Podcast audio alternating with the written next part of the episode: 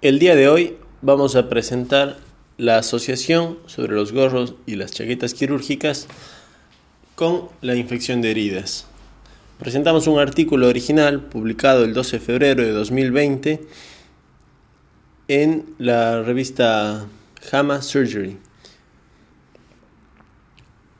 El artículo tiene una citación a la fecha y cerca de 12.500 visitas.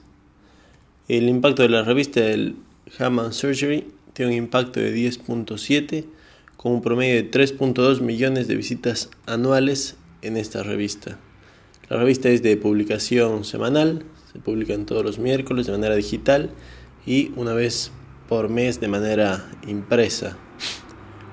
El grado de aceptación es del 16% aproximadamente de todos los trabajos que se envían a esta revista.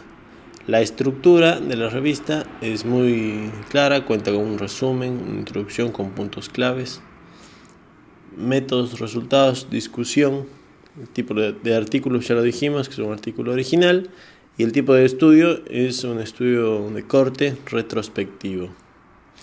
Entonces, el objetivo es bastante claro, que es evaluar eh, la combinación de la cofia quirúrgica y las chaquetas quirúrgicas para reducir las, las infecciones.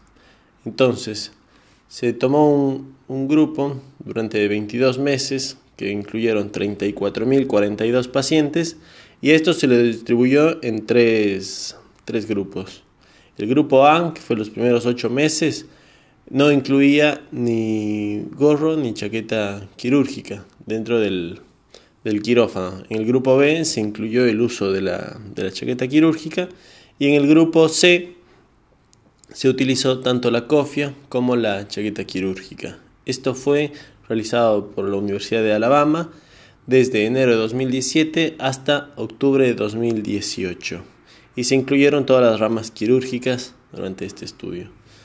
Bueno, se, se intervinieron en estos diferentes grupos y se tomó en cuenta si los pacientes habían presentado infección de herida, dehiscencia de herida, sepsis posoperatoria o muerte. Y el análisis y la relación entre estas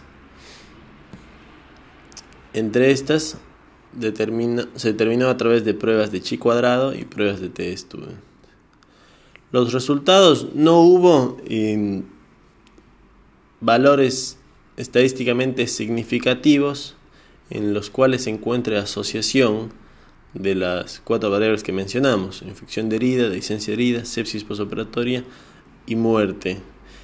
Y en otro de los gráficos que se puede ver en el artículo, si bien hubo variabilidad sobre el riesgo de infección quirúrgica, pero este no fue significativo. Lo que sí hubo en, cuatro variables principalmente, pacientes que tenían antecedentes de artritis reumatoide o de enfermedad reumatoide, el uso crónico de, corticoides y un pobre control de la glicemia que presentaron mayor riesgo de, presentar infección. Pero a la larga, después de ajustar con las pruebas eh, estadísticas, esto no tiene no tiene una relevancia. Entonces, bueno, se había planteado inicialmente el, uso del gorro quirúrgico y de la chaqueta quirúrgica para prevenir las infecciones, pero varios estudios nos han mostrado que no hay una, una, diferencia significativa. Primero entre el uso de gorras y cofias quirúrgicas y estudios prospectivos que también se han realizado sobre el estudio de las, de, de las cofias no reducido las infecciones. ¿Por qué se había planteado esta pregunta? Porque se tomaba en cuenta como las orejas un potencial reservorio para los patógenos, la cual debería ser cubierta, pero con los estudios no se ha visto eh, relevancia.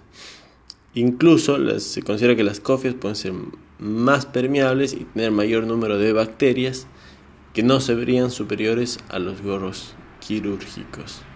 Si bien este estudio no evalúa de manera única el uso de, cofias, sino que lo hace a través de tres grupos, uno sin usar ningún tipo, ni gorro, ni, ni cofia, ni chaqueta, otro solo usando chaqueta y otro usando cofia y chaqueta quirúrgica, no se vio que disminuyan las infecciones con el uso de estas. Entonces, no hay evidencia que muestre esta asociación que sea significativa, salvo el uso de los guantes y las batas estériles para reducir las, las infecciones. Esto hay que tomar en cuenta que los costos en la vestimenta quirúrgica, en base a las políticas que se instauran en cada institución, representa un gasto que sí es representativo. Se estima que si se utilizaran chaquetas y cofias quirúrgicas, el promedio de gasto anual sería de 540 millones de dólares anuales, esto hablando en Estados Unidos, en el sistema de salud.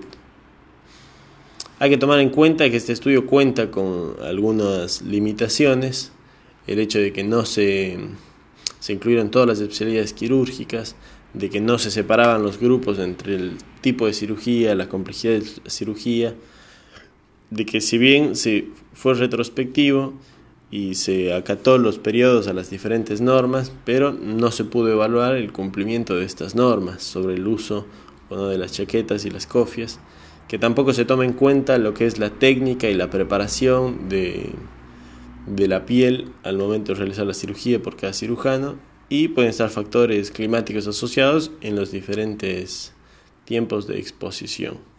Como conclusión, cada institución debe evaluar y recomendar el uso de diferentes formas de protección y valorar la costo-efectividad para su uso.